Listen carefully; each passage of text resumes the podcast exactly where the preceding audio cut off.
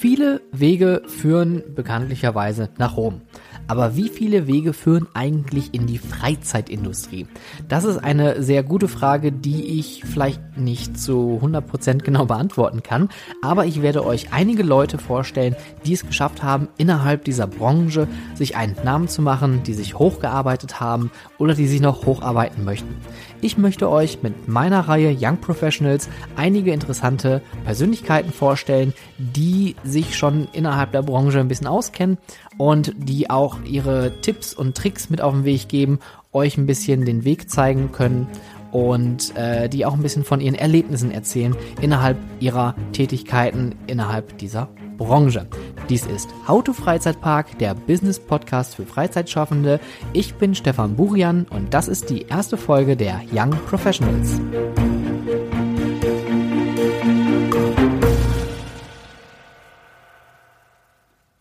Ich möchte euch heute jemanden vorstellen, den ich schon mal in einer Folge vorgestellt habe. Und zwar möchte ich euch äh, den Julian Omonski von Amusement vorstellen. Hallo Julian. Hallo Stefan, grüß dich. Doppelt hält besser. Doppelt, ja. Man kann deinen Namen nicht oft genug sagen. Das muss ja auch irgendwie hängen bleiben. Danke. Ähm, schön, dass du dir die Zeit genommen hast ähm, für unsere oder beziehungsweise für meine kleine Reihe äh, zum Thema Young Professionals. Denn ich denke ja. mal, äh, in der Kategorie bist du ja eigentlich gut aufgehoben. Bevor wir aber genau einsteigen, was du eigentlich äh, aktuell machst und wie der Weg bis dorthin gewesen ist, ähm, stell dich doch einfach mal kurz vor. Ja, sehr gerne. Erstmal auch vielen lieben Dank, dass du mich gefragt hast, wieder an deinem Podcast äh, teilzunehmen. Ähm, ich stelle mich vor, mein Name ist Julian Omonski. Ich komme aus der Nähe von Düsseldorf, äh, kleiner Ort, der heißt Nettetal.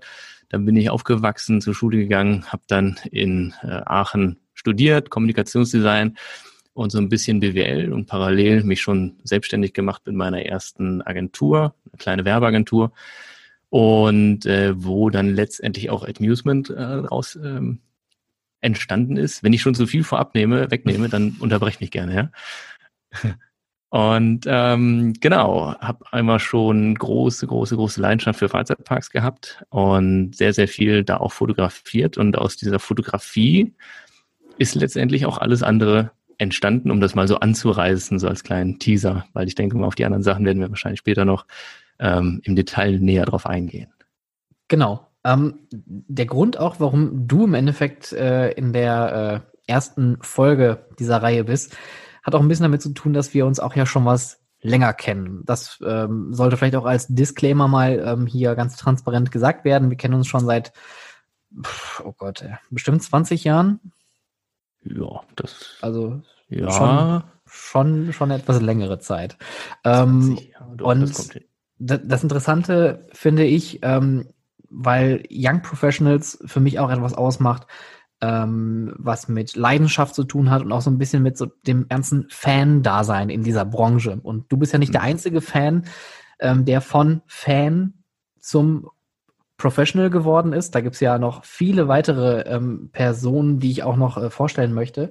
Ähm, du bist mir persönlich aber am meisten hängen geblieben, weil wir uns erstmal A so lange kennen und B, weil deine Leidenschaft damals ja eigentlich schon vorhanden war, die sich dann aber irgendwie über Jahre hinweg entwickelt hat bis zu dem Punkt, wo du jetzt eigentlich bist. Erzähl doch mal, was machst du mit deiner Firma jetzt aktuell? Was, was genau bist du für Services an und ähm, was, was ist so dein, dein Alltag?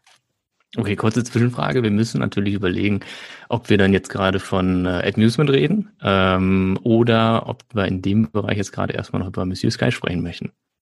Weil Monsieur Sky ist ja natürlich mit der Fotografie äh, dahin äh, der Weg gewesen zu dem, was ich heute mache. Dann, dann erzähl doch mal ein bisschen, wie du, äh, wie, das, wie sich das mit Monsieur Sky entwickelt hat. Okay, gerne. Genau, also ähm, du hast es ja eben schon gesagt, als Fan ähm, bin ich quasi auch in diese ganze Freizeitparkindustrie reingerutscht. Früher mit einem äh, Nachbarsjungen und seinem Vater in die damalige Warner Brothers Movie World des Öfteren mal abgetaucht und äh, dort einen Tag wie im Film erlebt.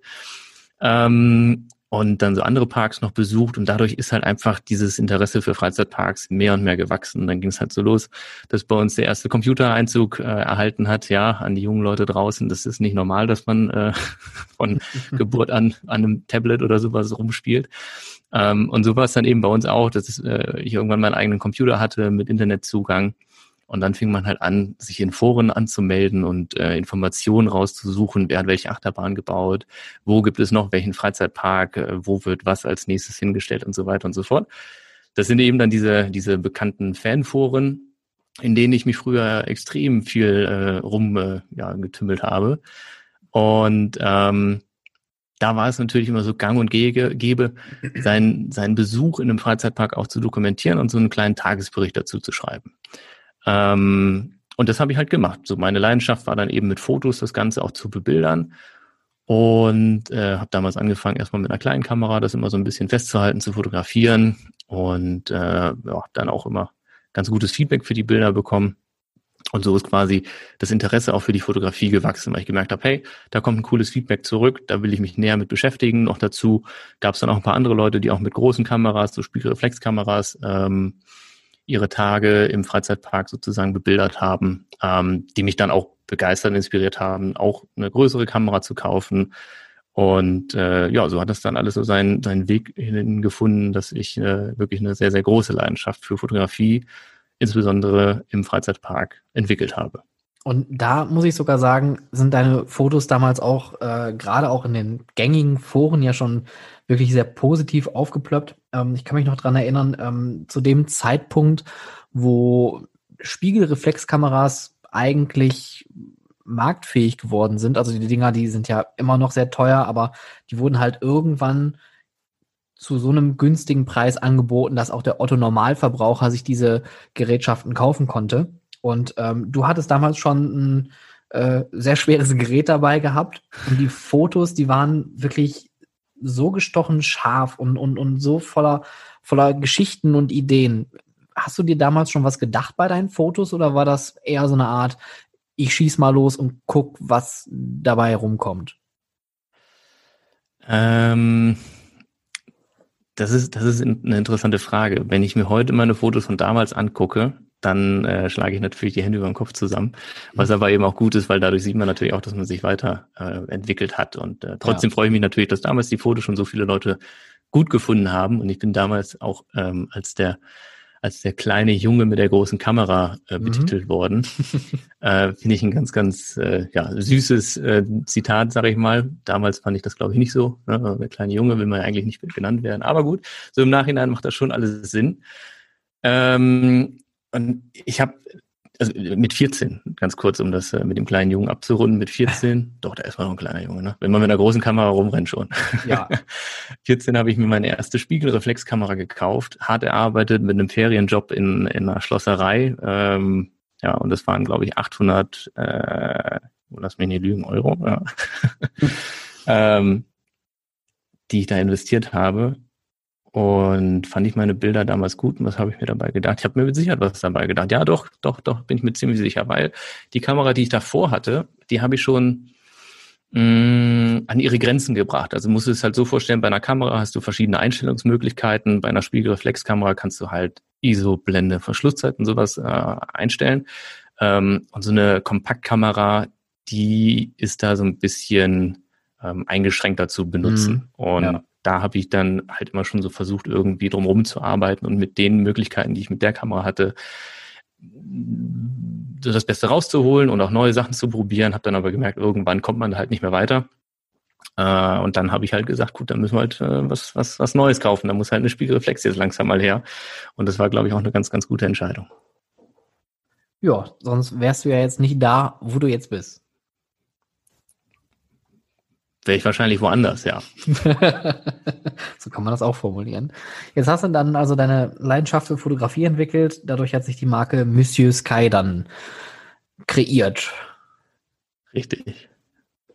Und wie ging dann der Schritt weiter? Monsieur Sky, also ich kann mich noch daran erinnern, du hast auch ähm, für lokale Zeitungen, glaube ich, fotografiert. War das richtig? Ja, das ist richtig. Also ich habe mich dann so mit der Fotografie auseinandergesetzt, dass, oder ja, wie soll ich sagen, ähm, ich habe halt natürlich irgendwie, du sagst selbst, die Kameras, die sind dann irgendwann zwar erschwinglich geworden. Ich habe meine erste Kamera mit einem Ferienjob in der Schlosserei bezahlt. Ähm, auch alles schön und gut gewesen, wenn auch wirklich, wirklich, wirklich sehr, sehr anstrengend. ähm, Was hast du da genau gemacht, wenn ich fragen darf?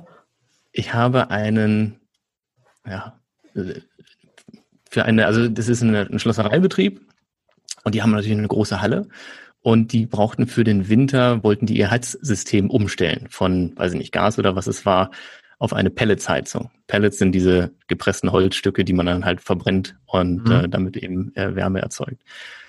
Und für diese Pellets habe ich ein ein ISO-Container. Das sind diese Container, die auf dem, auf dem Schiff immer zu sehen sind oder auf dem LKW. Die sind etwa zwölf Meter lang, von innen komplett äh, ausgebaut. Und wir haben da so eine Art Silo reingebaut mit so einer Schnecke in der Mitte unten, wo die Was? Pellets dann reinrutschen, äh, über diese Schnecke weiter transportiert werden in ein Schlauchsystem und letztendlich in den Brennofen. Und der Witz an der Sache ist, dass das der Sommer, das war auch irgendwie wieder so ein Jahrhundertsommer und der heißeste Tag des Jahres, den habe ich in diesen Container verbracht. Und die erste Abendshandlung äh, war bei dieser Umbaumaßnahme von dem Container, dass wir den von außen dunkelblau streichen. Dementsprechend, wenn du da reingegangen bist und hinten angekommen bist, nach den zwölf Metern, lief dir die Suppe schon so runter, weil du so am Schwitzen warst, weil es so unglaublich warm da drin war. Das war mein Job in der Schlosserei. Und dann habe ich zwischendurch und später noch so Autos gewaschen und gereinigt und durfte dann auch tatsächlich an der CNC-Fräse und sowas arbeiten. Das war aber relativ einfache Arbeit. Ich musste nur äh, Eisenstücke reinpacken, die einspannen, dann machst du vorne die Tür wieder zu, drückst auf Start, dann fährt die, die Fräse alles ab und wenn das fertig ist, gehst dann mit Luftdruck rüber, holst das fertige Teil raus und spannst das nächste äh, Eisenstück da ein. So, das waren noch so die anderen Sachen, die ich gemacht habe. Habe ich hochgearbeitet.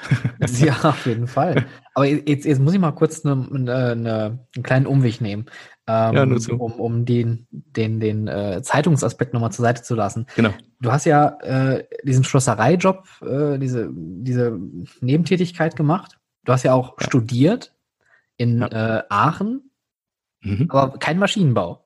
Also wenn ich, wenn ich jetzt so diese Sachen höre, würde ich mir direkt denken, warum hat denn der Typ nichts mit Ingenieurswesen gemacht? Also der scheint doch irgendwie ein Händchen fürs metallerne Handwerk zu haben.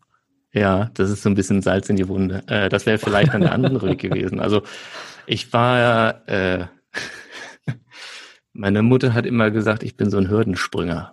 Hürdenspringer, genau. Das heißt, ich gebe mir nur oder ich habe mir in der Schule immer so viel Mühe gegeben wie nötig äh, und nie wirklich zu viel gemacht und dementsprechend war meine meine Noten, die waren nicht so mega gut mhm. und noch dazu Mathematik nie so das Feld, was mich so richtig äh, ja ge gepackt hat. Okay. Äh, und, und so, also ich hatte schon irgendwie die Ziele und gedacht, das wäre schon ganz toll, irgendwann mal Achterbahn zu berechnen und bauen und zu planen. Äh, ich habe den Traum tatsächlich auch immer noch. Ich denke in letzter Zeit lustigerweise immer häufiger drüber nach und ich habe ja ein paar Kunden in der, in der, in dem Bereich. Und ich überlege immer mal wieder, ob es nicht Sinn macht, mal so die eine oder andere Idee denen vorzuschlagen oder mal wirklich einfach auf den Kundtun, du hör mal, ich würde gerne mal an einem Layout mitarbeiten oder können wir mal vielleicht zusammen was planen.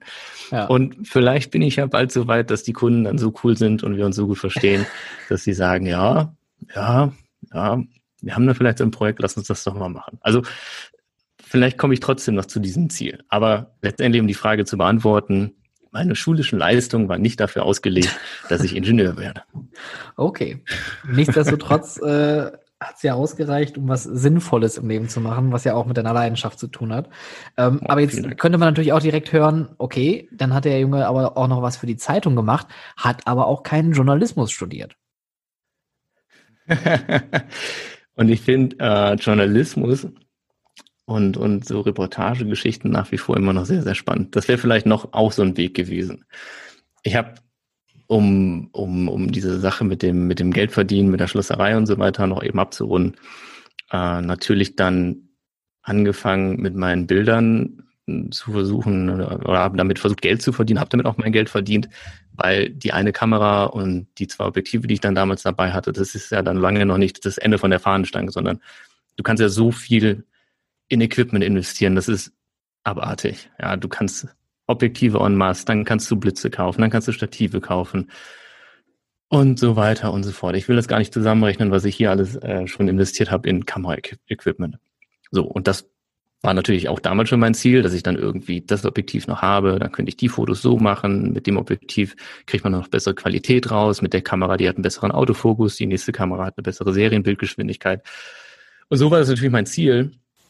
immer auch wieder ein bisschen neueres Equipment zu kaufen, besseres Equipment, vielleicht eine zweite Kamera, weil dann braucht man nicht immer Objektive wechseln und so, ne? Und ähm, ja, so habe ich halt dann geguckt, wie ich mit dem Werkzeug, was ich halt dann zur Hand habe, sprich meine Kameras und mein, oder meine Kamera und mein Equipment, dann auch mein erstes Geld damit verdiene. Und das Geld habe ich dann wieder reinvestiert in meine Ausrüstung.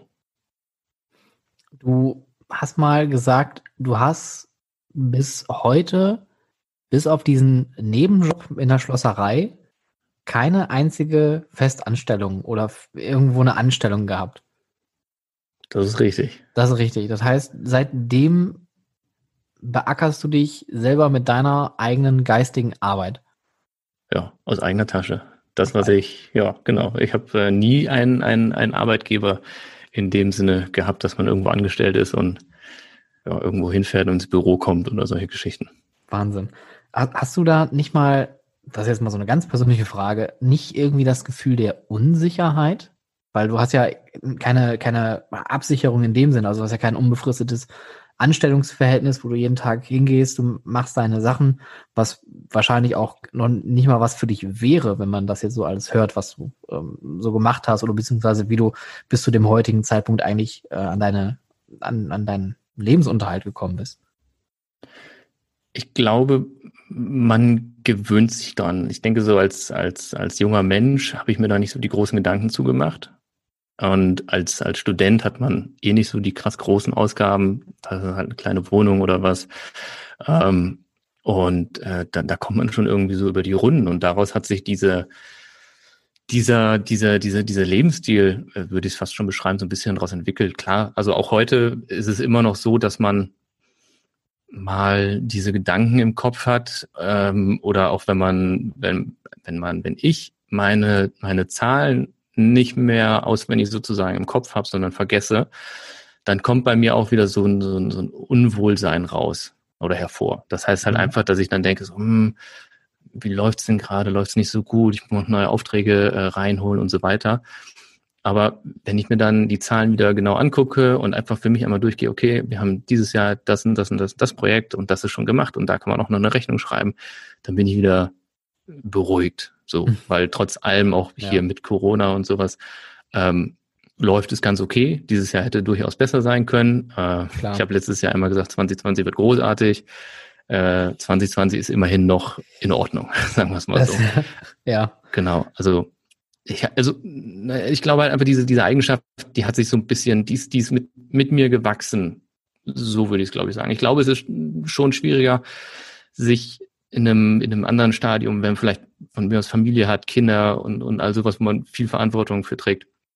Aber wenn man sich dann selbstständig machen möchte, äh, denkt man da vielleicht auch noch zwei, drei, vier Mal drüber nach, ob man das Risiko eingehen möchte, Absolut, was ich eigentlich ja. schade finde. Mhm. Ähm, ja, aber deswegen, ich finde es halt auch super cool, gut, du hast jetzt noch keine Kinder, aber dass auch du diesen Weg da in die Selbstständigkeit gehst, ähm, finde ich, finde ich sehr, sehr gut. Und ich finde, du bist auch ein Typ, bei dem das äh, durchaus funktionieren kann, weil das, was du bisher machst, hat in meinen Augen sieht gut aus und das hat ganz großes Potenzial. Ach, Dankeschön. Jetzt haben wir meine Werbung hier auch noch untergekriegt. nee, das äh, freut mich echt zu hören, weil ähm, die Frage ist natürlich für mich in dem Sinn interessant, weil du hast es ja von deiner Seite aus nie kennengelernt, in irgendeiner Vertragssituation zu kommen. Dementsprechend ja. ist das natürlich für dich auch einfacher wahrscheinlich, ähm, diesen Lebensstil zu fahren, während ich das ja noch komplett anders habe und seit meinem 18. Lebensjahr, oder echt noch viel früher, also ich habe schon mit, mit äh, 14 angefangen, äh, Zeitung auszutragen.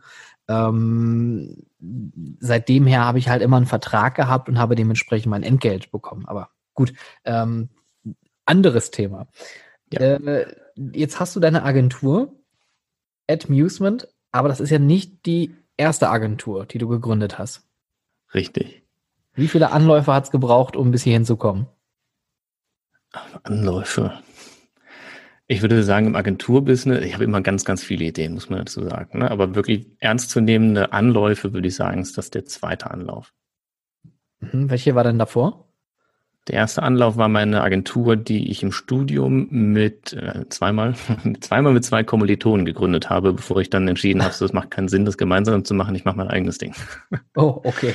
Das hatte so verschiedene Gründe. Ähm, teilweise persönliche Unreife, teilweise Äh, vielleicht auch auf die falschen Partner gesetzt, das kann es auch gewesen sein, genau.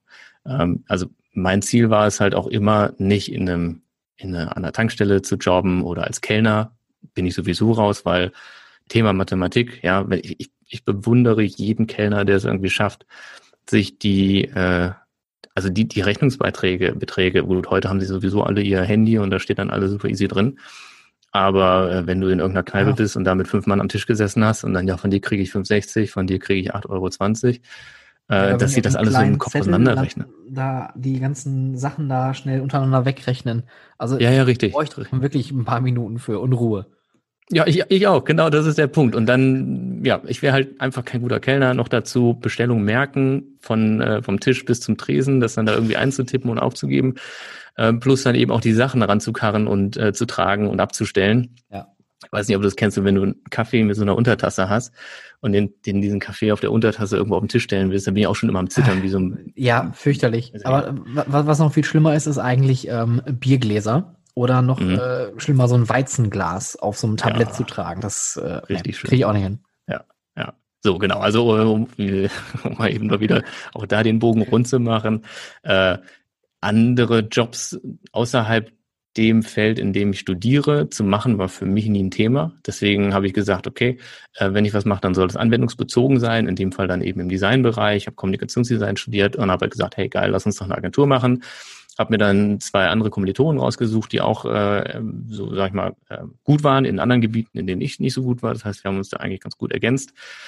Ähm, 150.000 Jahre an einem Namen äh, gefeilt und dann habe ich irgendwann gesagt, nee, ist mir zu blöd, das Ding heißt jetzt zwar und ich, weil wir sind drei Leute und jeder soll sich damit identifizieren können. Ähm, dass wir hatten irgendwie Drop-in-Design und keine Ahnung was, tausend Sachen. Ich weiß noch genau, wie wir da zusammengesessen haben. Ähm, in, in der Küche von, von, von, von Christian, äh, der da in der ersten, im ersten Anlauf mit dabei war. Und dann haben wir auch Wassertropfen eingefroren, also auf Papier eingefroren, mit Tinte irgendwas gemacht und so bla bla, dass wir so irgendwie schon Richtung Logo kommen und hin und her. Alles ganz, ganz witzig und so weiter. Also kann ich mich noch ganz gut dran erinnern. Ähm, zwar und ich hieß dann der Schuppen und dann habe ich halt angefangen, auch da irgendwie Aufträge zu machen, das Ganze sozusagen zu bewerben und äh, so meine ersten Projekte zu machen. Dann haben wir halt hier mal einen Flyer gemacht, da mal eine kleine Webseite, da mal, weil ich natürlich schon mit Foto und Video sehr, sehr äh, äh, weit vorne, will ich es mal sagen, war, da auch äh, einige Sachen gemacht, habe mir dann für ein Unternehmen, die machen Regenwasserrückgewinnungssysteme, für die habe ich relativ viele Videosachen gemacht. Und äh, damit dann, um das Fan-Dasein nochmal zu unterstützen, meinen allerersten Flug und meine allererste Reise in die USA mir selbst finanziert. Und das war, das war oh. schon ganz cool. Das war ein tolles Gefühl. Also ich Wann dann halt auch gemerkt habe, so, ich muss mir überlegen, ob es 2010 oder 2013 war. Lass mal überlegen. Äh, 2010 war ich, ne, es muss 2010 gewesen sein, weil da war ich ja, dann war ich da. Und dann 20. flog der kleine Mann mit der großen Kamera dann über einen großen Teich. Ja, so klein war er dann nicht mehr, ne? Also mit 20 bin, ist man dann ja schon ein bisschen größer. Und dann bin ich nach Amerika geflogen. Ja, das war, das war geil. Vor allem auch da dieses Fan, äh, um, um nochmal die Fanschiene zu unterstützen, äh, unterstreichen. Ich glaube, jeder kennt äh, Hulk in den Islands of Adventure Universal Studios in Florida. Ja. Und es gibt dieses, diesen, diesen, dieses typische Foto von der Anlage, wo du über den See guckst und halt diese, den Lounge siehst mit der Zero G Roll, mit der Cobra Roll und den, dem Looping und so. Mhm. Und dieses Bild das ist, das ist, das, das war, das, das war so, weißt du, wie, wie für andere von mir ist die Bibel oder sowas, ja.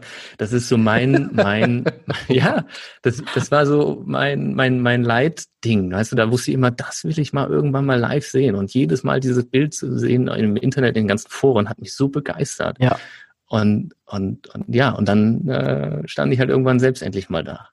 Ja, ja das, war, das kann ich total nachvollziehen. Das hatte ich ja 2018, wo wir nach äh, Japan geflogen sind.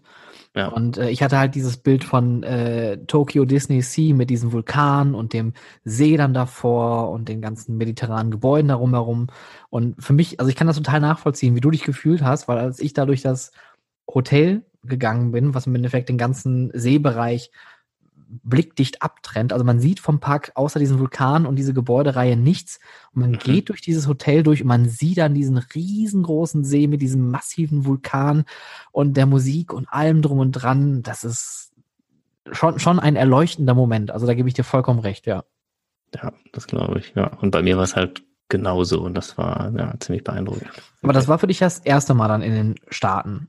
Wie ja, war so Mal. Dein Eindruck von den amerikanischen Parks? Weil bis zu dem Zeitpunkt hast du ja nur die europäischen und deutschen äh, Sachen gesehen. Ja, es ist halt schon so in, in, den, in den Augen oder in meinen Augen war das halt schon so auch das Nonplusultra dann, ne? So, wenn man Universal sieht, Disney und da halt mehrere Tage abhängt. Wir waren, glaube ich, dann fast zwei Wochen da und sind halt äh, immer wieder in dem und dem und dem und dem Park gewesen, dann Busch Gardens besucht und so weiter. Das war, also das war alles halt äh, sehr, sehr beeindruckend und groß und diese riesen Achterbahnen, die ganzen B&M Coaster und, und all sowas, das, ja, das war, das, das war schon eine Nummer damals. Aber war das der Moment, wo du sagst, ähm, das ist der entscheidende Moment für dich gewesen, wo du gesagt hast, du willst nichts mehr anderes tun, außer Video und äh, Foto und auch deine äh, Marketingkonzepte für diese Branche machen? Oder war das schon früher? Oder kam das erst später?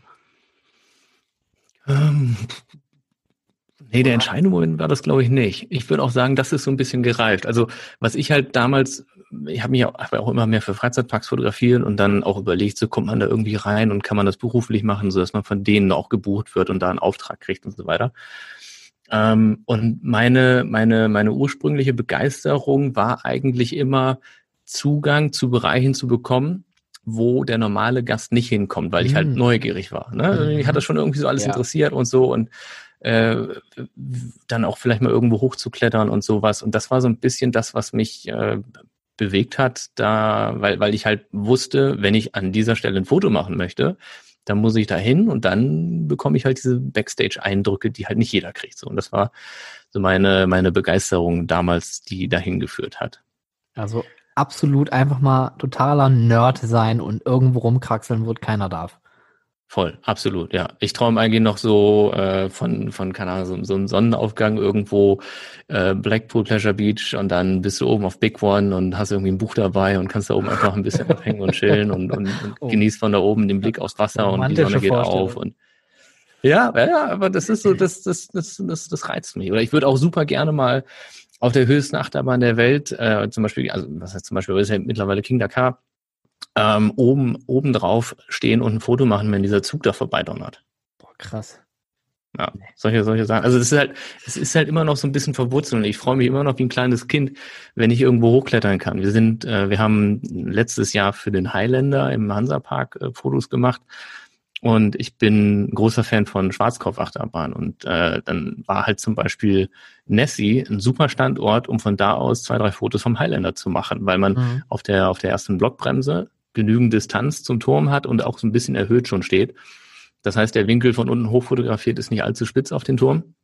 Und äh, dann durfte ich halt bei Nessie hochklettern, diese Wendeltreppe hoch und dann stand ich oben auf dieser Blockbremse morgens alleine. Und da dachte ich, ey, das ist, das ist geil, das, das macht da echt Spaß, das ist super cool. Und den Rasenrollern sind wir hochgestiegen, den, den, den, den heißt jetzt, glaube ich, diese Saison anders, aber ähm, da geht Royal ja auch der Lift Scotsman, bis in. Bitte? Ich glaube, das ist der Royal Scotsman jetzt, oder? Ja, ja, irgendwie so, genau. Und ähm, der Lifthill davon geht ja durch den Looping von Nessie. Äh, beziehungsweise so, also die Stufen gehen bis, glaube ich, fast in den Looping rein und dann stehst du da mitten, also auf dieser Mittelhöhe von dem, von dem Looping und guckst dich um und über dir ist der Looping, unter dir ist der Looping und so und das, ja, da kommt halt auch so ein bisschen dieses Maschinenbauerherz wiederum durch, ne, weil ich finde Metall immer noch extrem, also generell auch so basteln und tüfteln und so, mag ich, ja. und ähm, ja, ich kann halt auch schweißen und flexen und den ganzen Quatsch und so weiter. Und da kommt es halt doch noch durch, dass man sich einfach für, für, für den Stahlbau an sich und für die Technik auch noch begeistern kann. Also ich habe halt, ich bin da, glaube ich, Nerd durch und durch. Ja, ich kann mich auch noch irgendwie dunkel daran erinnern, du hast, glaube ich, mal ein Fahrrad umgebaut äh, mit einem Grill oder mit einer Musikanlage oder wie war das? Ja, das ist richtig. Vor allem, wir haben ein, ähm, das ist, glaube ich, gesundheitstechnisch äh, nicht unbedingt die beste Lösung gewesen. Wir haben ein Fahrrad genommen, genau, und hinten äh, einen Grill draufgeschraubt. Und der, der Grill war auch selbst gebaut und zwar aus einem äh, Katalysator vom Auspuff. Das ist ja am Ende, am Endtopf hast du ja diesen, diesen größeren ovalen Topf sozusagen dran, ja. ne? Da werden ja auch nochmal die ganzen äh, Abgase und so gefiltert. So, das Ding haben wir genommen, halb aufgesägt, alles innen drin halt rausgenommen und dann halt äh, die Kohle da reingelegt und obendrauf so, so ein Grillrost dann draufgepackt. Ja, und dann haben wir halt da drin quasi gegrillt. Und das Spannende war, wenn du, wenn du äh, dann mit dem Fahrrad gefahren bist, ist ja richtig schön Wind an den Grill gekommen. und dann war die Kohle auch ruckzuck heiß, ja. ja, ein Feuerstuhl quasi. Aber Fahrradrahmen sind gar nicht so einfach zu schweißen, haben wir festgestellt, weil wir wollten auch irgendwie, ich weiß nicht, was machen. Wir hatten auch mal irgendwie ein, so, ein Klapprad auseinandergebaut und weiß ich nicht, und wollten Chopper machen oder sowas, keine Ahnung. Ähm, das, das war auf jeden Fall schwierig. Also da merkt man, glaube ich, aber auch, dass ich quasi, also ja, ich komme halt vom Land. Ne? Da hat man viel Zeit, ne? Ja, da macht man sowas, ne? Da hat auch dann jemand ein Schweißgerät und dann wird er da einfach was zusammengebraten. Ja, hier, beim, beim Udo hier in der Garage, der hat doch noch so, so ein Schweißgerät da stehen.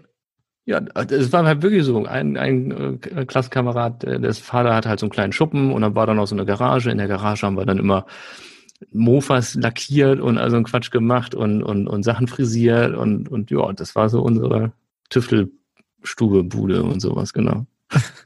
Tüftelbude.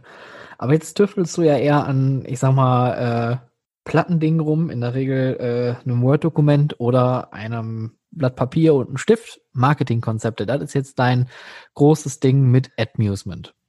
Marketing Power, richtig. Ja. ja. erzähl mal, was, was, wie jetzt äh, hast du deine neu gegründete Firma, die ist ja jetzt auch schon ein bisschen äh, länger am Start. Ähm, was genau machst du da?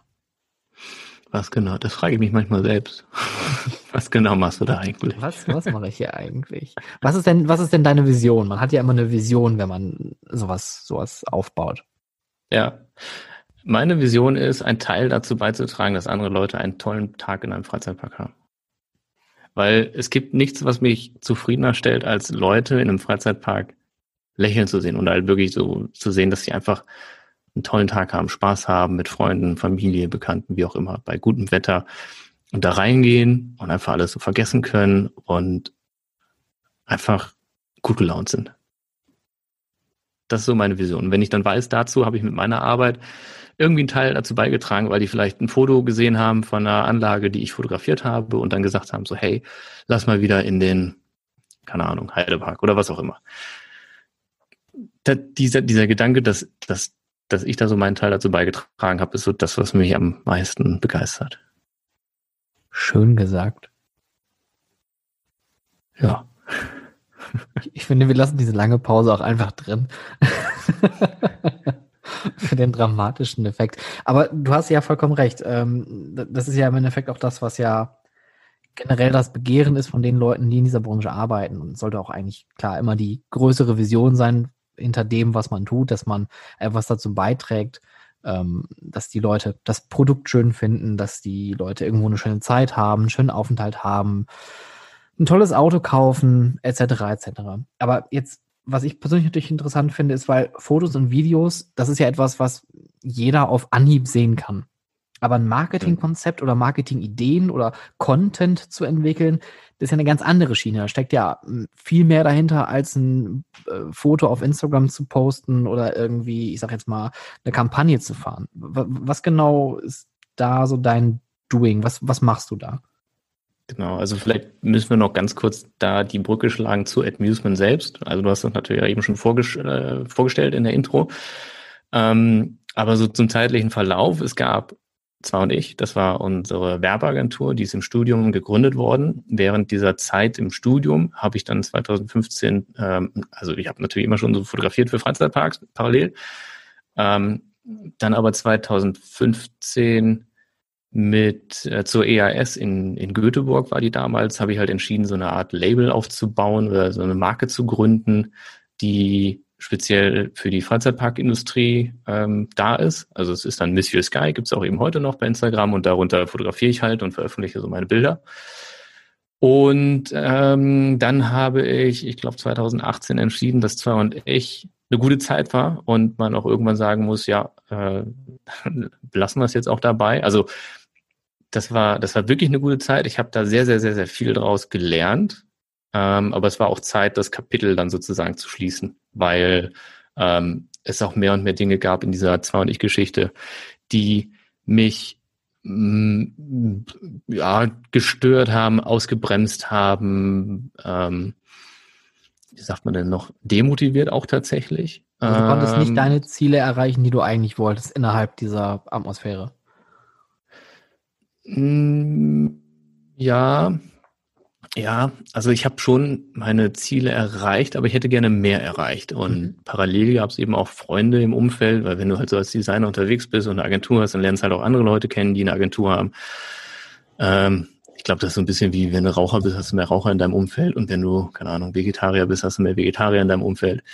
Ähm, und da habe ich natürlich dann immer gesehen, so, oh, guck mal hier, der hat wieder einen Award abgeräumt und der hat einen geilen Kunden geschossen und sowas. Und bei mir war halt irgendwann, ging das nicht mehr so richtig weiter. Und dann habe ich mir so eine kleine Auszeit genommen.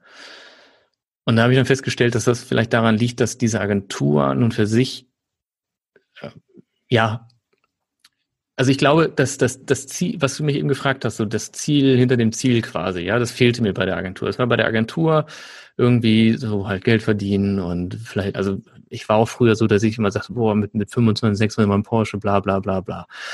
Ähm, und ich glaube, das war so meine Motivation damals. Und das habe ich dann irgendwann eingesehen und akzeptiert und dann aber auch überlegt, so was, was mache ich denn jetzt so, weil ich dann gesehen habe, die Agentur so, wie sie jetzt, wie sie jetzt gibt, ist es halt einfach nicht. Ist nicht das Wahre, ist nicht das, was ich mein Leben lang machen möchte. Ja, und dann habe ich halt entschieden, äh, das an den Nagel zu hängen. Und man sagt ja immer, wenn sie eine Tür schließt, geht woanders eine Tür auf. Und danach kam sehr, sehr viel Klarheit, weil dann habe ich gemerkt, okay, das ganze Know-how, was ich da gesammelt habe, das ist ja nicht von, das ist ja nicht unnötig oder so. Das, das wäre auch schade, das irgendwie jetzt wegzuwerfen und so weiter. Und dann habe ich entschieden, die Ausrichtung zu verändern und natürlich auch den Namen. Daraus ist AdNewsMill entstanden und damit sind wir jetzt eine, eine Agentur für die äh, Freizeitpark- und Tourismusindustrie, sowohl für die Zulieferer, sprich für Hersteller von Achterbahnen und aber auch so kleinen Komponenten, für Planungsbüros etc., äh, als auch dann für Freizeitparks, äh, kleinere Tagesausflugsziele, Sommerrodelbahn, Klettergärten, aber auch äh, Städte. Und äh, haben uns halt da komplett darauf ausgerichtet, dass wir für Unternehmen aus dieser Industrie, aus dieser Branche, die wir beide so sehr lieben, ähm, die richtigen Lösungen im Marketing zu finden, womit die wiederum mehr Erfolge feiern und äh, noch mehr Leuten, noch mehr Leute zum Lächeln bringen. Sehr schön.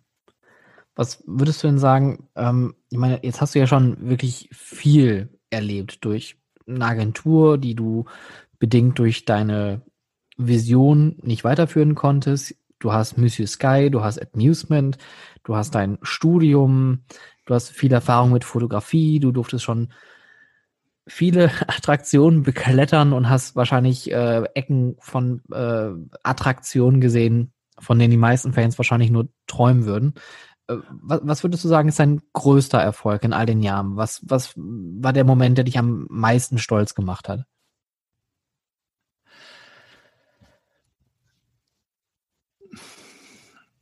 Ich weiß nicht, ob es so diesen einen großen Erfolg gibt, sondern ich glaube, das sind halt immer so Meilensteine, von denen man sich hin und also äh, von Meilenstein zu Meilenstein äh, gehangelt hat. Mhm.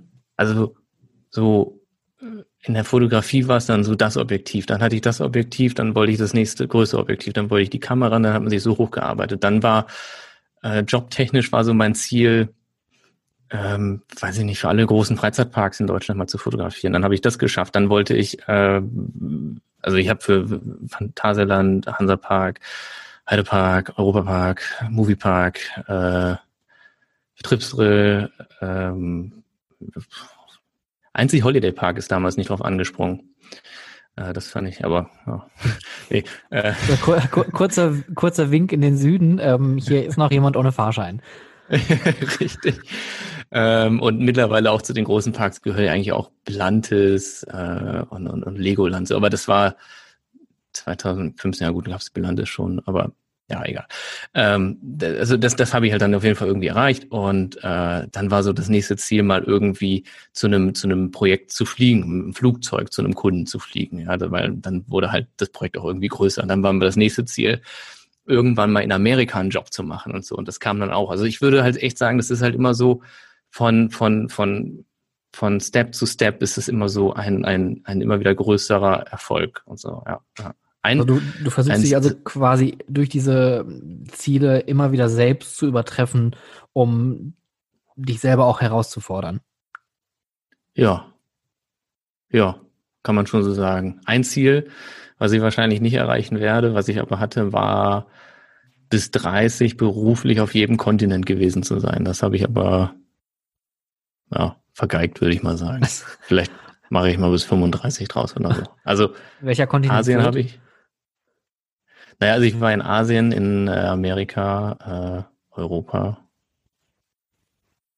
Da ist noch nicht so viel, ne? Da fehlt noch ein bisschen was. Hm, da ist noch Luft. War ich denn sonst noch wo? Ich glaube. Was gibt's denn noch?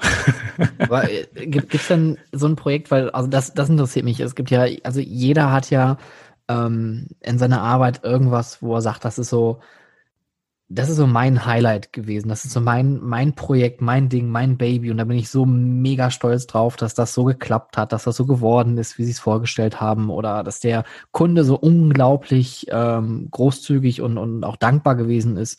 Gab es bei dir sowas? So ein Projekt, wo du sagst, boah, da, da erinnere ich mich auf jeden Fall noch die nächsten 300 Jahre dran? Das Problem ist, ich bin sehr vergesslich. Ja. Ich muss dann immer so äh, über, über Bilder meine, meine Erinnerungen aufrufen. Und so jetzt gerade, ich habe mir extra deswegen, weil ich dachte, sowas kommt bestimmt. Ah doch, aber genau, das könnte ich eigentlich. Darüber kann ich sprechen, ja. Ähm, ich bin jetzt gerade auf meiner Webseite, monsieursky.com, äh, Hashtag Schleichwerbung, ähm, und habe äh, gerade mal so das Portfolio durchgeklickt, weil ich dann halt wieder an diese ganzen, ah ja, oh, das ist auch ein tolles Projekt gewesen. Weil ich jetzt so an die, das war auch geil. Ja, siehst du, jetzt werde ich gerade jetzt an die ganzen Sachen her. Weißt du, ist alles, alles runtergefallen und dann guckt man die Bilder und sagt, oh, das war geil, das war geil, das war geil. Ähm, ich versuche so einen Schnelldurchlauf zu machen. Von denen, weil wenn ich jetzt durchgucke, fallen mir bestimmt noch mehr Sachen ein. Aber Fort Fun hat mir damals die Möglichkeit gegeben, ähm, so das erste Mal so ein richtig professionelles Shooting zu machen mit Fotos auf der Achterbahn, ähm, wo wir halt die Kamera auch mitgenommen haben und dann das Ganze ausgeleuchtet haben. Wir haben Blitze an den Zug dran montiert und so weiter und so fort, mit Statisten gearbeitet. Und da sind einfach Bilder entstanden, die damals so noch keiner gemacht hat. Weil diese ganzen Action-Cam-Sachen, so GoPro, wie sie heute eigentlich jeder äh, zu, zu, also jeder irgendwie, also fast jeder, keine Ahnung, also ist ja einfach zu häufig mittlerweile mit GoPros wird alles Mögliche gemacht. Das gab es halt damals noch nicht. Und das waren total besondere Bilder, weil es diese Perspektiven, diese Blickwinkel so noch nicht gab. Und ich war halt dann direkt nah an den Emotionen während der Fahrt.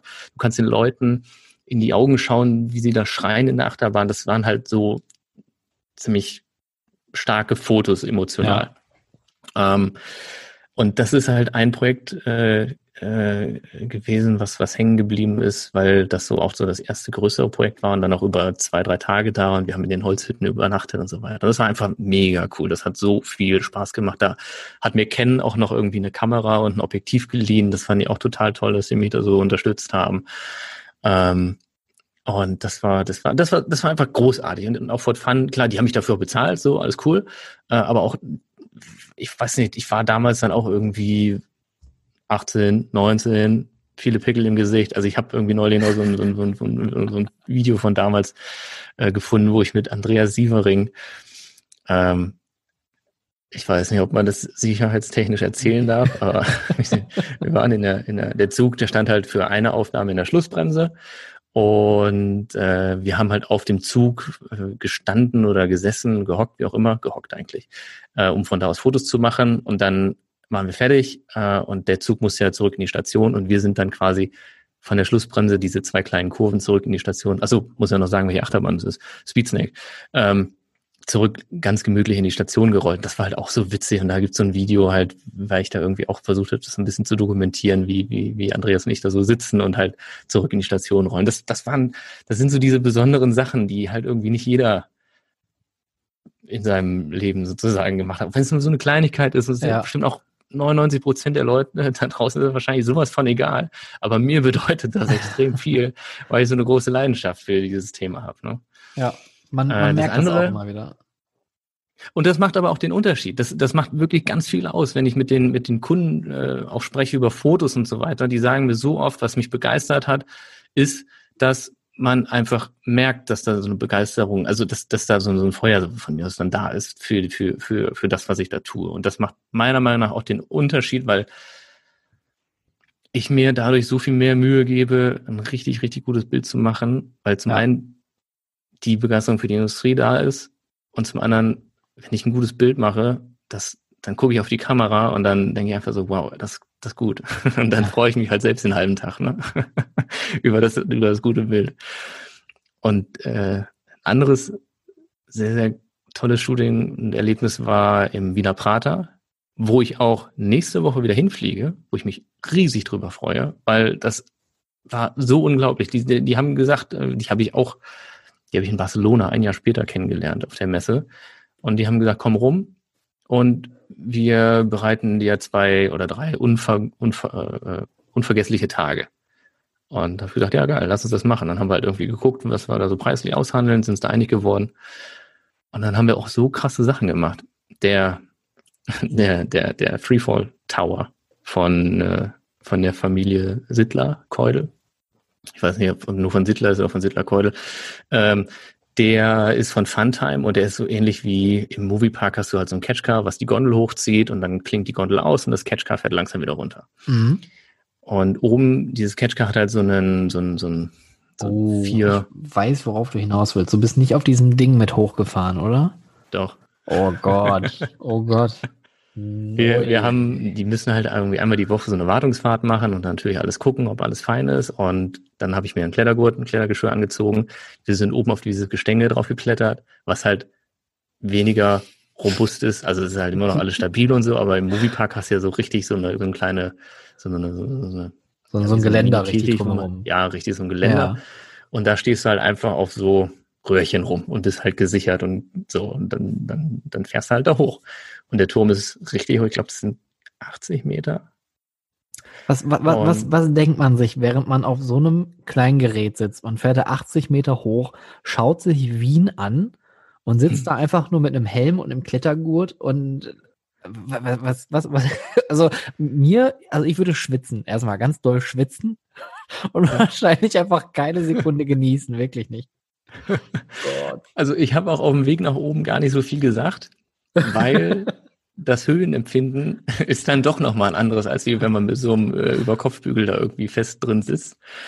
Und oben angekommen, der Mechaniker, der fing dann da ran an rumzuturmen und sagte halt so, ja, sind wir auch hier und so, jetzt kannst du anfangen. Ja, ja, ja, gib mir mal noch einen kleinen Moment.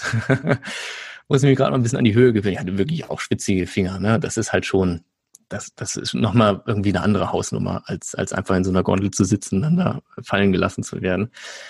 Und äh, dann habe ich gesagt, ich brauche einen kleinen Moment und so ne, kurz ein bisschen an die Höhe gewöhnt, mal durchgeatmet, schwitzigen Finger am T-Shirt abgewischt.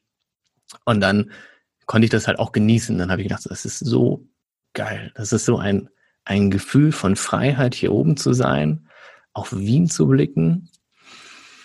Und unten im Prater lief halt schon so Musik, da lief tatsächlich hier äh, ähm, Vienna Calling oder, oder wie das heißt, ne? Äh, und das war, das war so großartig. Und dann habe ich da oben äh, ein Video aufgenommen, was ich zur Akquise genutzt habe für einen anderen Kunden. Weil ich habe halt gesagt, ja, guten Tag, ja sowieso.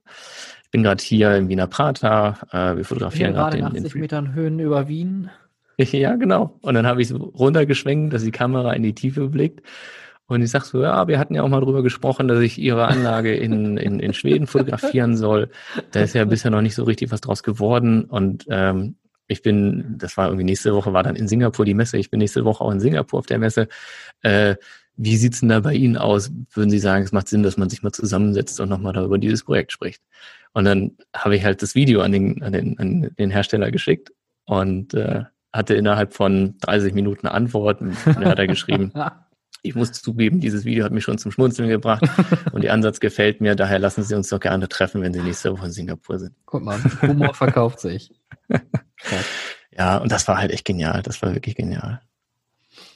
Jetzt und weißt du was? Ich habe sogar überlegt, ja. äh, wenn ich jetzt da bin, weil ich habe mir noch mal so ein, zwei Reservetage eingepackt, eingeplant, einen Podcast da oben aufzunehmen. Ich weiß noch nicht genau, ob wir den quasi in dem, also sitzend im Freefall Tower machen oder obendrauf auf dem, auf dem Gestänge. Da muss ich mal gucken. Aber da sind noch viele Faktoren. Will natürlich den Betrieb nicht zu sehr stören. Also wir machen das natürlich, wenn dann vor äh, Prateröffnung. Equipment-technisch muss ich ja gucken, wie man so eine Tonaufnahme dann macht und so weiter und so fort. Also da sind noch so ein paar Sachen, die äh, in der Schwebe sind. ähm, aber grundsätzlich den Gedanken fand ich ganz cool in einem, in einem, in einem Drop Tower.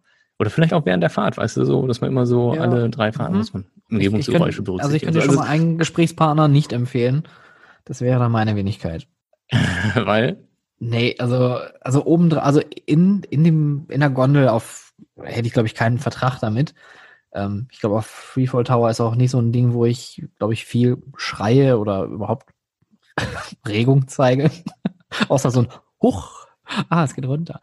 Aber wenn man da wirklich oben drauf sitzen würde, also ich sag dir, da wird mir so die Hutschnur gehen, da hätte ich kein, also das, das wäre ein Monolog. Also du könntest gerne reden dann die ganze Zeit, aber du würdest wahrscheinlich so ein Knistern oder so ein Zähneknirschen manchmal hören, ähm, das wäre dann ich. Also ich habe zwar auch keine Höhenangst und du kannst mich überall draufschmeißen, aber bei solchen Sachen, da, da ist so in den letzten Jahren, es hat irgendwie so, kennst du das, wenn man so ein, die, diese, diese Videos sieht auf YouTube von Leuten, die so äh, Hochhäusern hochkraxeln oder da oben so Parcours laufen, so am Rand? Ich, ich krieg da Gänsehaut bei. Ja. Ich kann mir also, das, das ist, finde ich auch richtig krass. Diese, ja ja, sich an irgendwelchen Kränen da dranhängen und solche Geschichten. Ich habe eine schöne Überleitung. Aber, aber, Podcast in der Achterbahn ist eigentlich ein, also finde ich ein cooles Format.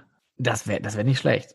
Aber das wäre auch, äh, das wäre dann auch so, dass man sich das dann mal bei YouTube angucken könnte, weil jetzt mittlerweile momentan sind die ganzen Podcasts einfach so äh, Gespräch aufzeichnen. So wie ich jetzt hier bei mir am Schreibtisch stehe und im Mikrofon reinblabber, äh, sieht der andere dann auch aus und das finde ich, kann man sich halt echt sparen, sich das bei YouTube anzugucken. Julian. Aber in der Achterbahn oder auf so einem Turm oben. Julian, ich hätte, ich hätte einen Vorschlag für dich. Bitte. Äh, wenn du mal wieder hier in der Nähe bist. Ähm, was hältst du davon, von einer Podcast-Aufzeichnung in einem Hegel Sunkit Luna Loop? ich Weil ich liebe diese Dinger. Erstens, ich liebe diese Dinger auch. Zweitens, man kann ähm, gut Mikrofon und alles äh, in der Kabine befestigen. Und ja. drittens könnte man theoretisch noch eine gute eine GoPro drin befestigen. Und äh, ja. vielleicht finden wir ja irgendwie einen Park, der sagt, hey, das klingt, ich, also ich, das klingt albern, wir machen mit. Ich war hier im, oh Gott, wie heißt denn dieser Freizeitpark? Ist ein bisschen peinlich, dass ich, äh, Freizeitpark. Freizeit, warte, ich habe hier so einen Freizeitpark Hamburg, bei Hamburg, Hamburg. Du jetzt äh, gerade? Tau, nicht, wie heißt das denn hier nochmal? Nee, äh, in den Süden runter ein bisschen. Das ist, äh, äh, äh, hab's gleich, hab's gleich. Auf jeden Fall, da waren wir, ich suche das mal parallel, da waren wir im, in der Winterpause, weil wir die halt auch als neuen Kunden gewinnen wollten und äh, sind dann halt durch den Park gegangen. Ich hatte auch so ein bisschen gehofft, weil ich in dem Park selbst noch nicht war, dass wir vielleicht die, die, die Achterbahn äh, auf, ist das Ersepark gewesen? Warte, warte, warte. Ja, im Ersepark. Wir waren im Ersepark, genau. Äh, und ich hatte halt ein bisschen gehofft, dass wir vielleicht eine Runde mit Achterbahn fahren können. und das ging allerdings nicht, weil der Kompressor irgendwie eine Stunde braucht, um, um, um, um äh, auf, also den, den nötigen Druck für die Betriebsbereitschaft sozusagen aufzubauen. Aber wir durften mit der Hegeschaukel fahren in der Winterpause. Und das, die Dinger sind halt genial. die sind wirklich krass. Die sind echt nicht zu unterschätzen. Die sind ganz schön wild. Ich finde sowieso die ganzen Hege-Produkte sind echt großartig. Äh, Shoutout an äh, Hege, Sunkit. Ja, Großer Grüße Fan. gehen raus an Sunkit. ähm, pass auf, ich habe hier noch zwei Fragen auf dem Zettel. Ähm, warte, bevor wir uns warte, hier weiter warte, verquatschen. Warte, warte, warte, Ich habe die drei noch nicht gesagt. Soll ich ganz schnell machen? Welche drei? die, die, ich habe gesagt, drei besondere Erlebnisse. Drei? Ich habe hab ich eine Zahl genannt? Nein. Nee, aber ich, ich habe gesagt, hier eins, zwei, drei. Gesagt, okay, ich okay. Ich will nur nicht, ich möchte wirklich nicht, dass deine Zuhörer irgendwie nachher schreiben, so ja, alles gut, aber er hat von drei Sachen gesprochen, jetzt sind es nur zwei. Ja, okay, gut. Äh, was ist denn die dritte Sache, die wir auf jeden Fall hören möchten, Julian? Ich bin Taron schon vor der Eröffnung gefahren. Hast du das in deine Signatur reingeschrieben? nee, aber man, man gewinnt schon so eine gewisse Portion Selbstbewusstsein dadurch. ich, kann mir gut, ich kann mir gut vorstellen, wie du in so einem Hermelin-Mantel da sitzt in der ersten Reihe und einfach wie die Queen einfach aus dem Wagen winkst. Ja. ja, ja. Und, und ich durfte es keinem sagen. ich durfte mit keinem drüber reden. Also mittlerweile ist es, glaube ich, cool, dass ich darüber rede. Aber so, also ich war auch ähm, noch mal ein paar Wochen vorher bin ich schon durch Klugheim äh, gelaufen, als wir noch Baustelle war, weil wir äh, natürlich uns das alles angeguckt haben, um zu wissen, wo wir welche Fotos machen. Und äh, dann haben wir halt das Fotoshooting dann irgendwann gemacht und das war eben auch vor der Öffnung. Und äh, da hatte ich dann auch die Chance, ich habe so drauf bestanden, dass wir verdammt nochmal On-Ride-Fotoaufnahmen machen, ne? damit ich mich in der blöden Achterbahn fahren kann. und äh, ja, so kam es dann dazu, dass ich auch Taron vor der Eröffnung gefahren bin und äh, ähm, ich sogar im zweiten Lounge unten neben der Schiene äh, äh, stehen konnte, während oh, der Zug vorbei donnert. Donnert doch richtig, oder? Das donnert, das ist auch sehr schnell. Also der, da sollte man nicht unbedingt im Weg stehen. Ja.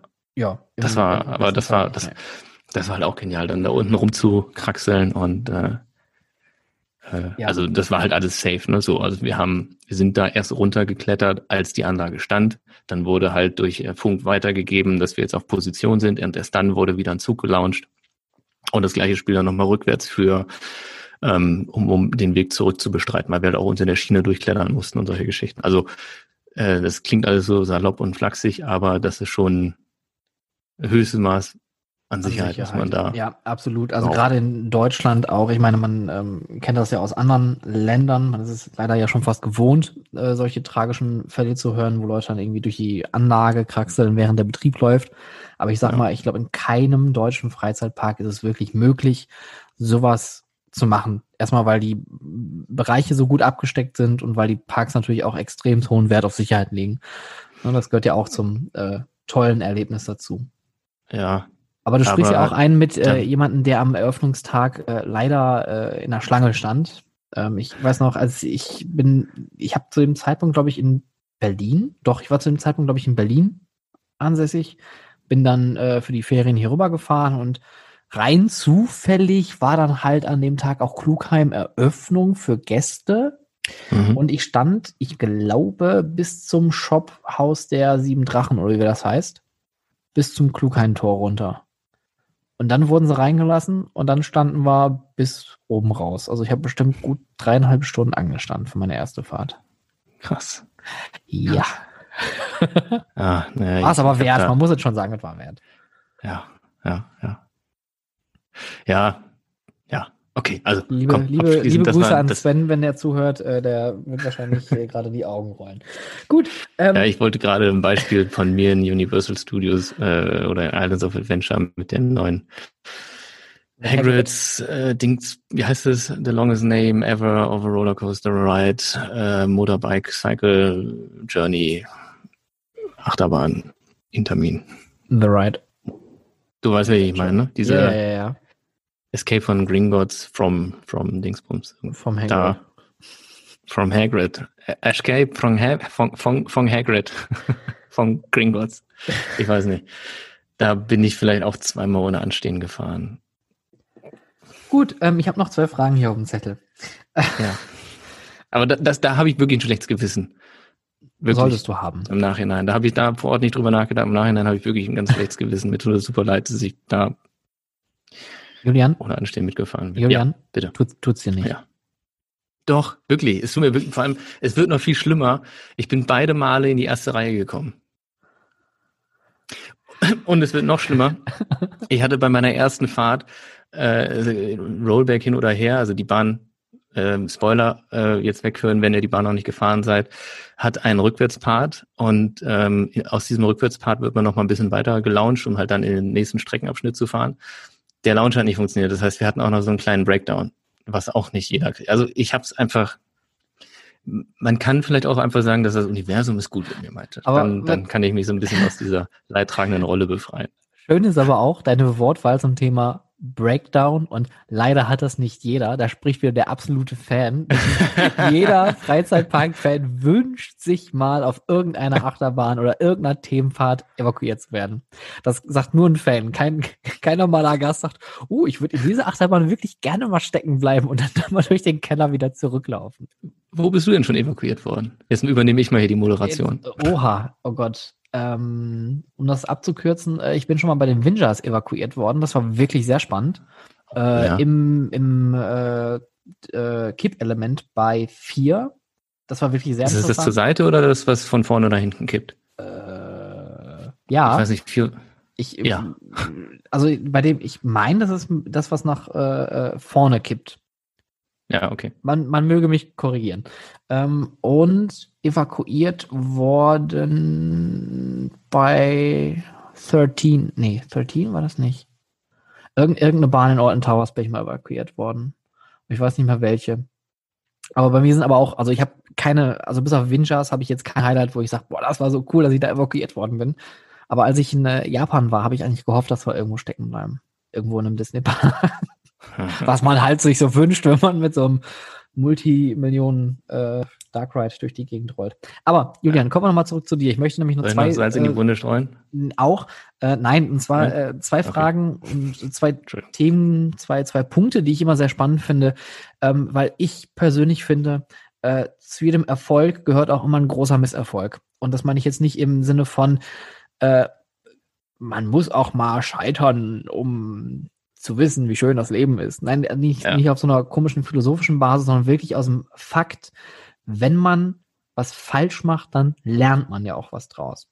Und was sagst du, wenn du sowas irgendwie auf dem Schirm hast, was hat, war für dich so der größte Moment, wo du, ich sag mal, in eine, vielleicht in der falschen Richtung abgebogen bist oder irgendwie irgendwas mal schief gegangen ist und, und aber einen großen Lerneffekt mit rausgenommen hast? Ja, ich, also ich habe wie gesagt, ich bin sehr vergesslich, ne?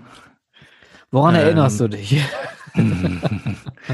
Peasham Road 42, Sydney. Ja, okay. Ich glaube, das, das, daran kann sich wirklich jeder erinnern. ähm, auf der anderen Seite kann ich Titanic quasi mitsprechen. Ich weiß nicht warum, aber irgendwie hat sich das so eingebrannt. Ähm, also, das ist wirklich ein komischer Fakt über dich. Ja, ich weiß. Äh, äh, Misserfolge. Also das Ding ist halt, ich glaube, ich vergesse das halt auch wieder relativ schnell, wenn ich irgendwo was, was ver verbockt habe, vergeigt habe. Jetzt überlege ich gerade, wo ich, wo ich was Neues draus gelernt habe, was, oh. Okay, oder lass mich mal die Frage anders stellen, weil das passt ja vielleicht ja. auch ganz gut zur generell, generellen Weltlage. Gibt es irgendwas, was du aus der Corona-Zeit jetzt mitnimmst? Weil, wie du schon anfangs sagtest, das Jahr hätte natürlich besser sein können. Klar, keine mhm. Frage. Mhm. Freizeitparks haben natürlich aber jetzt äh, zu weltweit über äh, Wochen und Monate teilweise mhm. sogar. Ähm, mhm. Gibt irgendwas, was du aus dieser Corona-Zeit mitnimmst, wo du sagst, ja, da kann ich noch was dran arbeiten oder vielleicht hast du sogar noch eine andere Richtung eingeschlagen, wo du sagst, das ist auch noch ein Feld, was du mit äh, deiner Agentur bedienen kannst?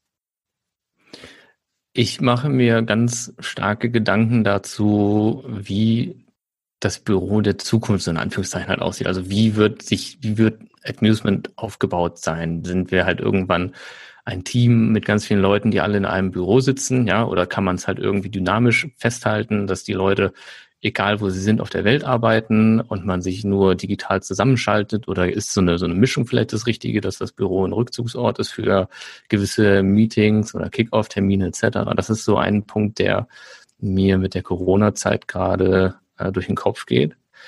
Ähm, was habe ich noch gelernt? Was habe ich noch gelernt?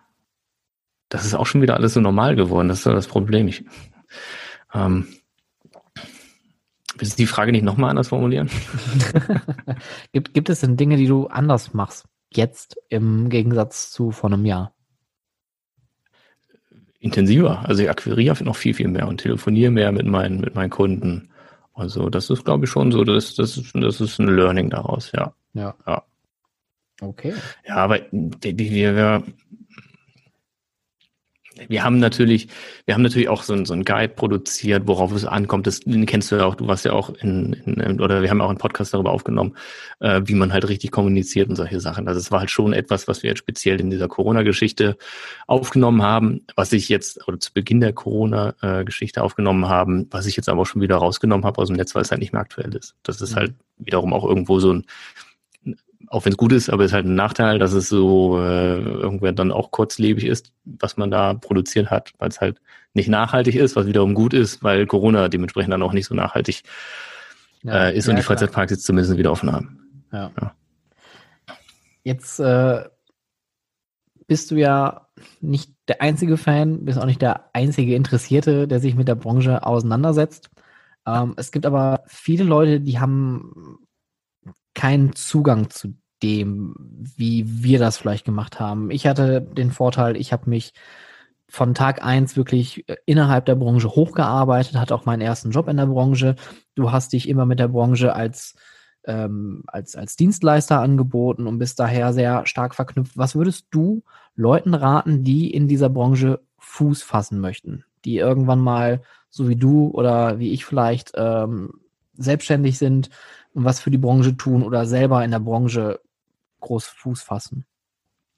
Ja, ich glaube, zwei Sachen habe ich da. Und zum einen, ähm, man, man muss das, ich finde, man, man muss das Ganze wie so eine, wie so eine Beziehung halt auch äh, betrachten, die man da eingeht. Ne? Also nichts überstürzen, in der Ruhe liegt die Kraft, ne? nicht direkt mit der Tür ins Haus fahren, sondern einfach so gucken, dass man so irgendwie schafft, auf sich aufmerksam zu machen, und einen Zugang findet zu dem, zu dem Kunden. Ja, so als, als Parallel jetzt zum, vielleicht zu einem einzelnen Menschen, den man gerne irgendwie näher kennenlernen möchte. Ähm, das ist, glaube ich, so das, das Thema. Man muss halt irgendwie auf sich aufmerksam machen und überzeugen können und das Richtige, oder ja, du kannst natürlich auch direkt mit der Tür ins Haus fallen, aber dann musst du halt auch liefern. Ne? So. Ähm, und das andere ist die Erwartungshaltung, so traurig und blöde das vielleicht auch irgendwo klingt, so ein Stück weit zurückzufahren. Weil wenn wir darüber reden, klar, wir reden von den Highlights und wir reden von Salz in die Wunde, hatte ich eben gesagt, ich bin bei diesem Weapon Pursuit auch mal evakuiert worden ähm, und durch die Hallen gegangen. Äh, wir reden von solchen Ereignissen, wo, wo dann irgendwie krasse Sachen passiert sind und wo wir, wo wir Achterbahn vor der Öffnung gefahren sind und wo wir, keine Ahnung, irgendwo hochgeklettert sind.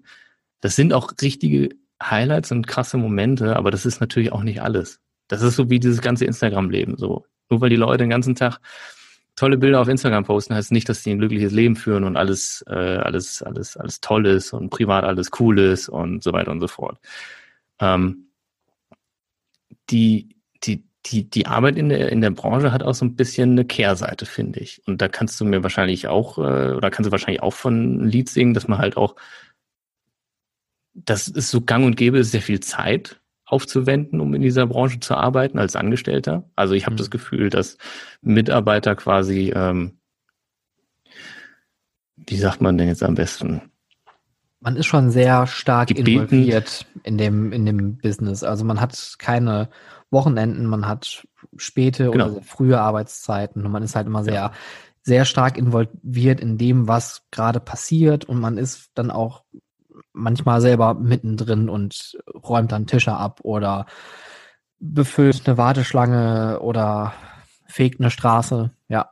Genau, ich glaube, diese, diese, diese, diese extra äh, Form an Einsatz ist halt auch so ein bisschen gewünscht und auch, dass man hier vielleicht mal so eine Stunde länger macht und am Wochenende halt nochmal in den Park kommt und solche Geschichten. Ähm, und da muss man halt ganz einfach sagen, dass das auch dazu führen kann, dass diese Illusion Freizeitpark ein Stück weit kaputt geht. Mhm. Ja, das, das klingt nachvollziehbar. Ja. Und das kann gerade wehtun, wenn man halt so als, als Fan mit Begeisterung reingeht. Und wo ich das bei mir persönlich auch merke, ist, wenn, also du, du hast ja gemerkt, ich gehe mit sehr viel Ehrgeiz an meine Sachen ran, meine Arbeiten und ich, ich mir macht unglaublich Spaß, für Freizeitparks zu arbeiten, sei es im Foto- und Videobereich, sei es im Marketing. Und dann bekommt man natürlich nicht jeden Auftrag. Also bei mir gibt es auch Sachen, wo, wo ich mal halt nicht äh, Achterbahn XY fotografieren darf, weil was auch immer für Gründe es dann gerade sind. Also jetzt durch Corona blöderweise halt in Amerika ein paar Sachen verloren, ähm, aber dann auch, weil aus was, was, keine Ahnung, was für, also belanglose Entscheidungen, nein, aber halt, warum man halt dann eben ein Projekt nicht kriegt. So. Und ich persönlich nehme das dann auch so ein Stück weit persönlich, was eigentlich nicht der richtige äh, Ansatz ist, aber mir geht das tatsächlich nahe, wenn ich halt einen Auftrag nicht bekomme, weil ich den gerne gemacht hätte, weil ich mir denke so, hey, ihr wisst eigentlich gar nicht, was ihr verpasst, weil ich so Bock darauf habe, für euch zu arbeiten.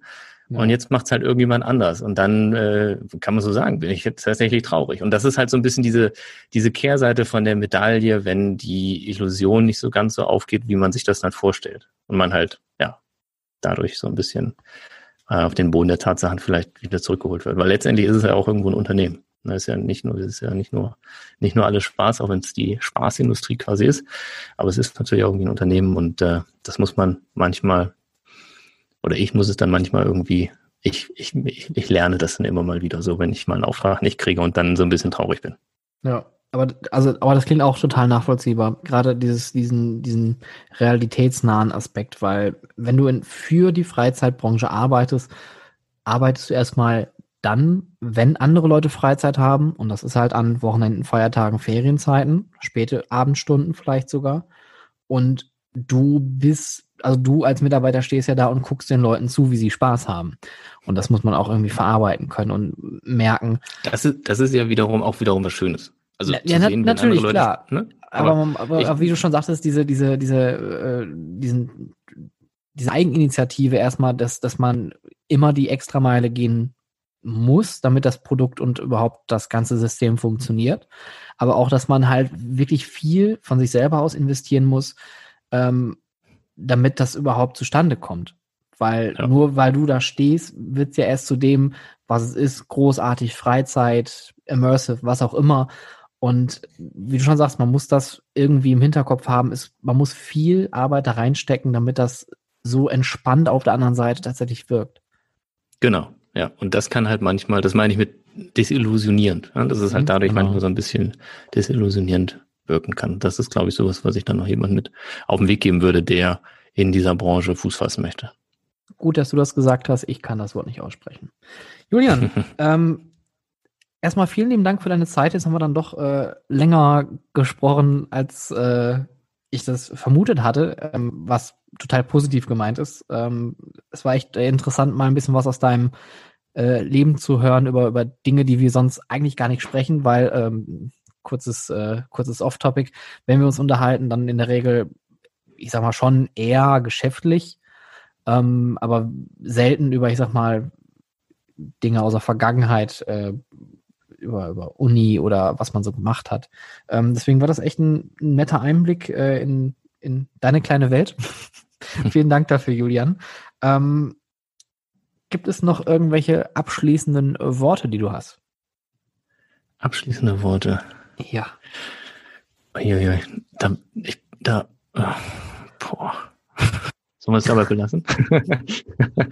es, es, es, das ist, glaube ich, der Moment, wo man äh, sich irgendeine blöde Tradition einfallen lassen würde. Sowas wie, Julian, wenn du eine Attraktion wärst, welche wärst du dann? Da, äh, oh.